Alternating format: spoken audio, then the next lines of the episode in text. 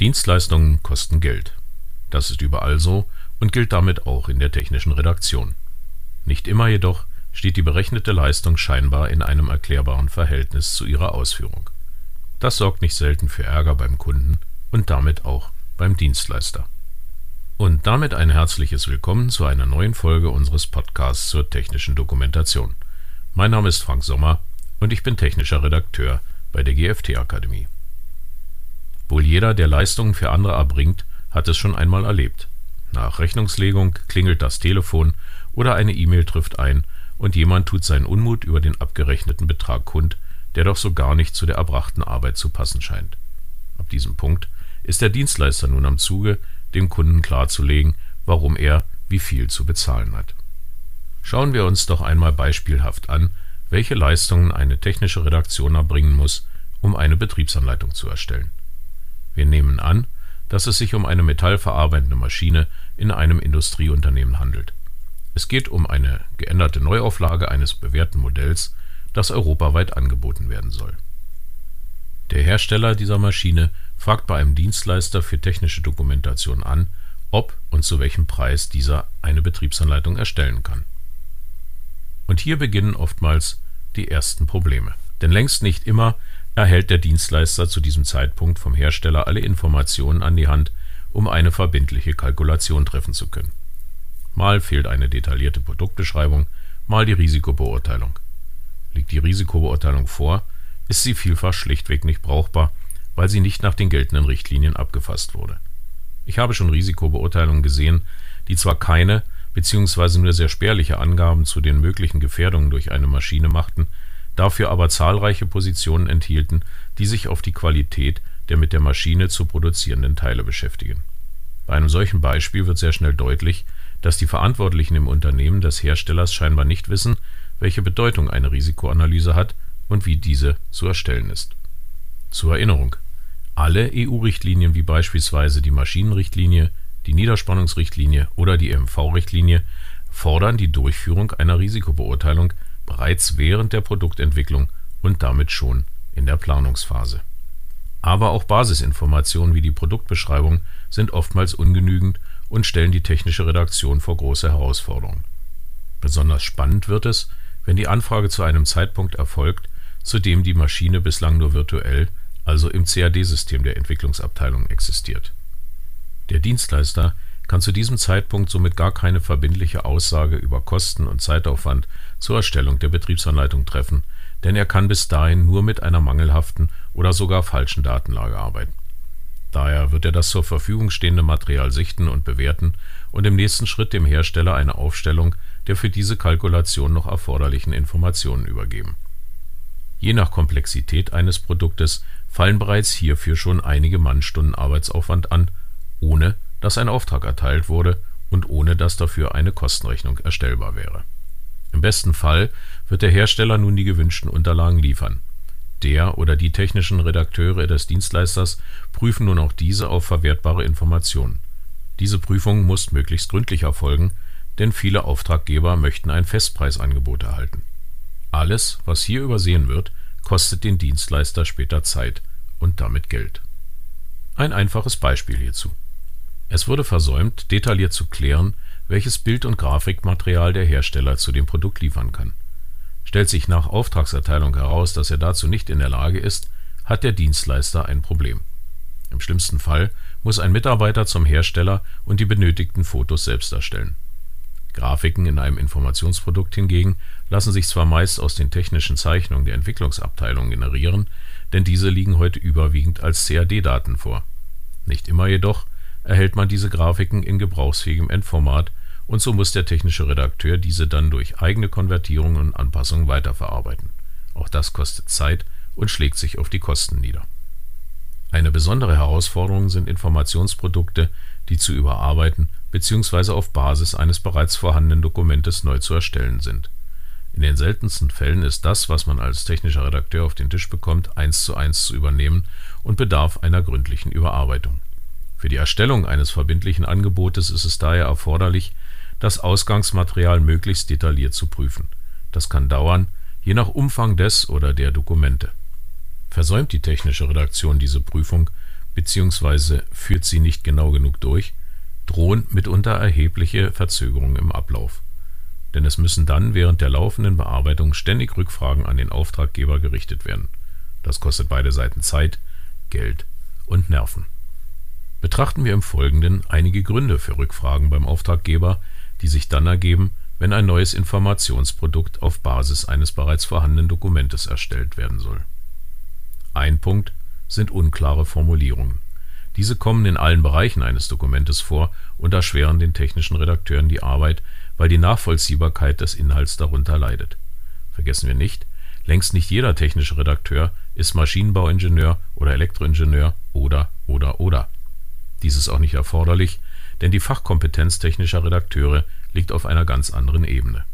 Die fachliche Bewertung und Prüfung einer Maschine ist somit nicht Aufgabe der technischen Redaktion, sondern ausschließlich die des Herstellers. Problematisch ist es auch, wenn Handlungsanweisungen nicht eindeutig beschrieben worden sind. Solange wie es sich bei dem Produkt beispielsweise um ein Kleingerät handelt, ist das noch nicht ganz so schlimm. Denn oftmals liegt dem technischen Redakteur ein Mustergerät vor, anhand dessen im Zweifel die entsprechenden Schritte nachvollzogen werden können. Was aber, wenn es sich um eine Werkzeugmaschine handelt und der Hersteller hunderte von Kilometern entfernt ist? Ein weiterer Punkt ist das Vermischen von relevanten und nicht relevanten Informationen. Beispiel eine reine Bedienungsanleitung für den Betreiber einer Maschine enthält viele umfangreiche Informationen, die nur für Fachleute wie beispielsweise Anlageneinrichter oder Servicetechniker von Bedeutung sind das führt beim Endanwender schnell zu Verständnisproblemen. Hier lautet die Lösung ganz klar Erstellung einer Zielgruppenanalyse und die Umsetzung der daraus resultierenden Erkenntnisse. Ein ganz besonderes Problem sind Sicherheits und Warnhinweise, die, falls nicht ohnehin fehlend, unbrauchbar sind, da sie ohne oder mit falscher Risikobeurteilung erstellt wurden. Weitere Mängel sind Handlungsschritte, die in einer festen Reihenfolge auszuführen sind, aber nicht entsprechend geordnet oder ausgezeichnet sind die Missachtung oder falsche Interpretation von Vorgaben aus Richtlinien und Normen, die unvollständige Erläuterung von Artikelschlüsseln, die zur eindeutigen Identifizierung des Produktes oder seines Zubehörs dienen, die Verwendung von Fachbegriffen ohne Erläuterungen (Stichwort das Glossar), dass Abbildungen nicht den Ist-Zustand wiedergeben, ein gerne verwendeter Begleittext in diesem Zusammenhang lautet: Das Gerät kann von der Abbildung abweichen. Des Weiteren sind es unbrauchbare Grafiken, zum Beispiel weil sie schlichtweg zu klein oder schlecht erkennbar durch unsaubere Scans sind, von DIN A3 auf DIN A4 skalierte Zeichnungen wie Schalt oder Installationspläne, die dadurch schlecht lesbare Beschriftung oder Details aufweisen, eigene Verigelungen oder Beschriftungen in der Grafik, eigene Bearbeitung mit Details, die im gewünschten Ausgabeformat nicht sichtbar sind und so weiter. Außerdem ungenauer oder nicht definierter bestimmungsgemäßer Gebrauch und vorhersehbare Fehlanwendung, keine oder nur vage Vorgaben zu Wartungsintervallen, meist wird lediglich die Formulierung regelmäßige Wartung verwendet. Bei Befestigung werden oftmals keine Drehmomente angegeben und stattdessen Formulierungen wie Schraube fest anziehen verwendet oder keine genauen Anweisungen für durchzuführende Kontrollen, wie zum Beispiel prüfen Sie die Dichtung auf korrekten Sitz. Die Liste lässt sich nahezu beliebig verlängern um Probleme, mit denen technische Redakteure bei der Erstellung von Informationsprodukten zu kämpfen haben. Diese sich daraus ergebenden Fragen zu klären, kostet Zeit und Geld. Aber auch wenn alles glatt läuft, haben selbstverständlich auch ganz reguläre Arbeiten Einfluss auf die Kosten.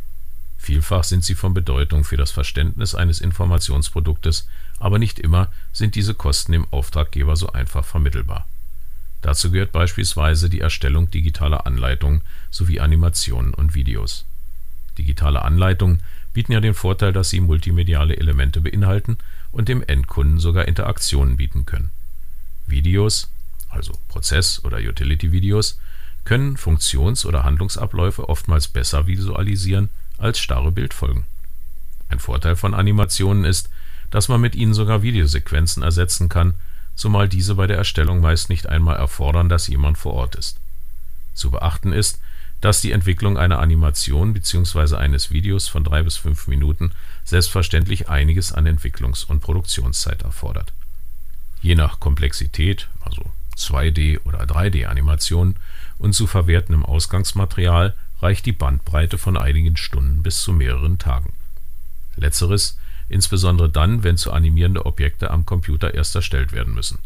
Vielfach lässt sich dieser Aufwand jedoch vermeiden, wenn der Hersteller grafische Elemente im Step-Format liefert.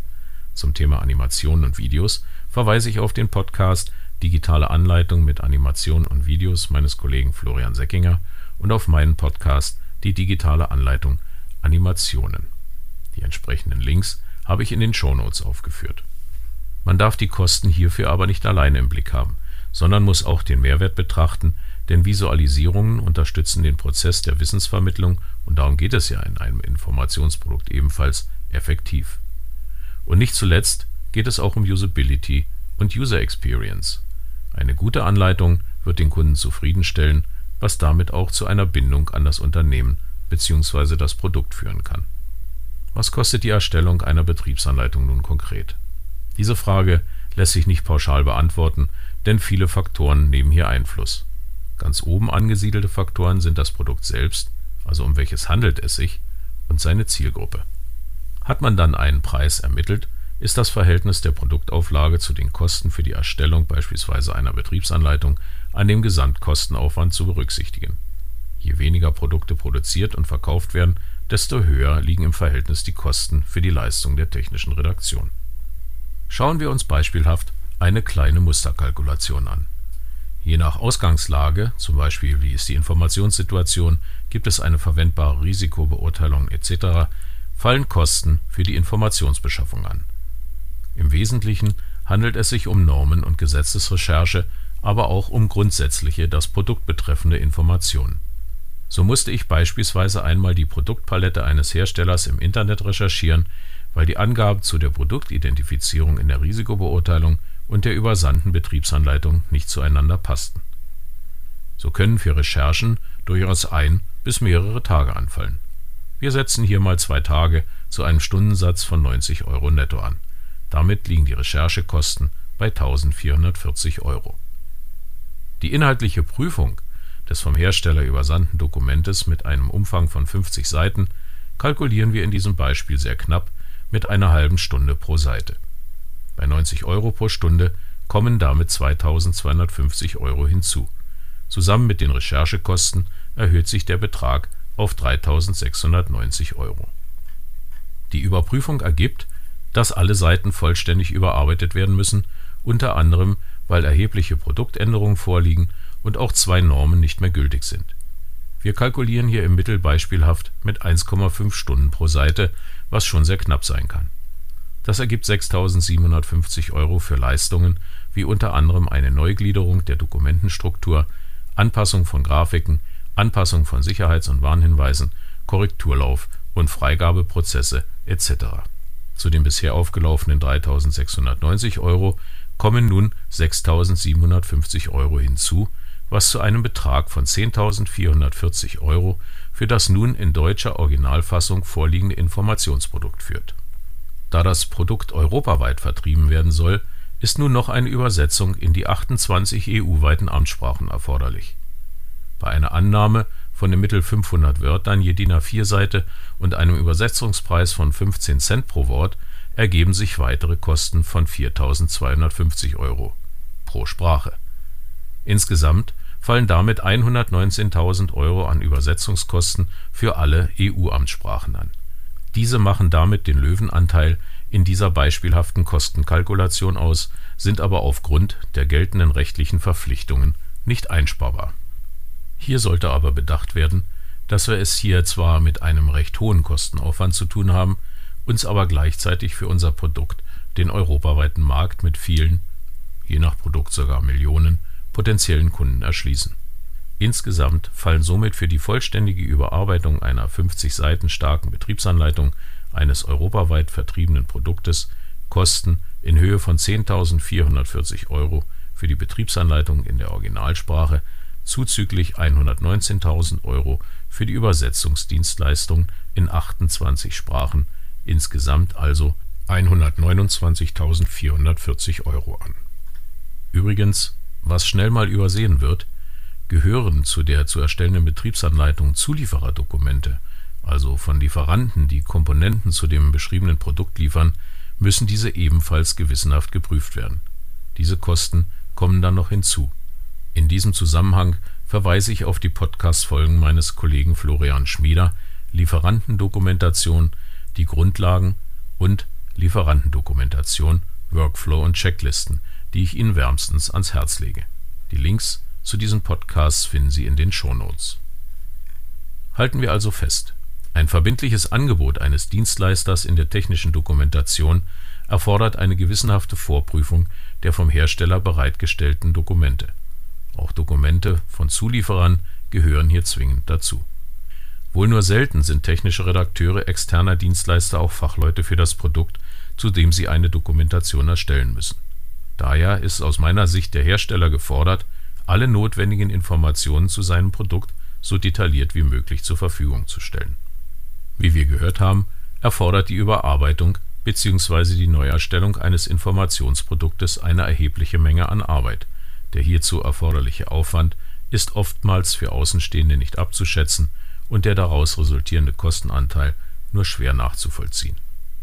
Die Kosten für die Erstellung eines Informationsproduktes sollten im Verhältnis gesehen werden. Je günstiger ein Produkt, wie beispielsweise eine Stereoanlage für 1200 Euro, desto höher ist im Verhältnis der finanzielle Aufwand für die Erstellung einer Bedienungsanleitung, auch wenn diese längst nicht in der Höhe wie im Beispiel zu Buche schlägt. Allerdings ist die Produktauflage der Stereoanlage vermutlich deutlich höher als die der oben beschriebenen Maschine.